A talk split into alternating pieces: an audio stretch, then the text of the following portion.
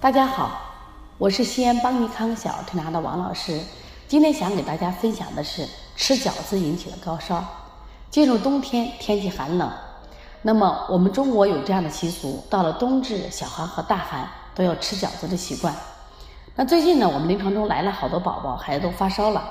那我们发现呢，在我们咨询的过程中，发现这类的孩子有共同的特点，他们都吃了饺子，而且呢数量还很多，有的。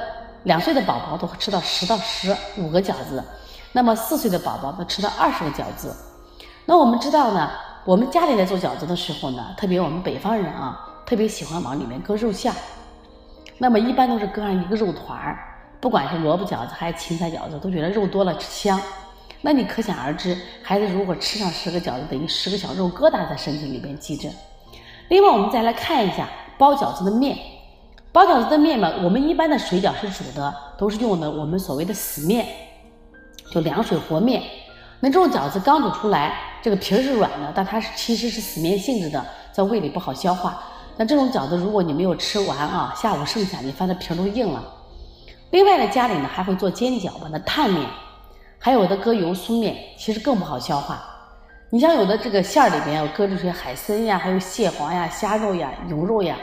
都是非常难消化的。那如果孩子吃了十几个饺子，如果运动量再不大的话，它就会引起积滞。那么这种积食呢，就会引起孩子外感风寒。说内有积食加外感风寒，孩子怎么能不发烧？而且按这类的发烧，一般要到两三天才能退掉。而且这样的发烧对孩子的脾胃伤害是比较大的。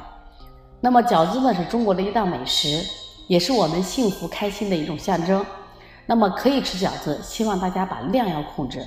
像一般的话，呃，一两岁的孩子，我们建议着一岁的孩子吃上两三个就可以了。大一点的孩子一定要在十个以下，不敢吃太多了啊，或者饺子包小一点。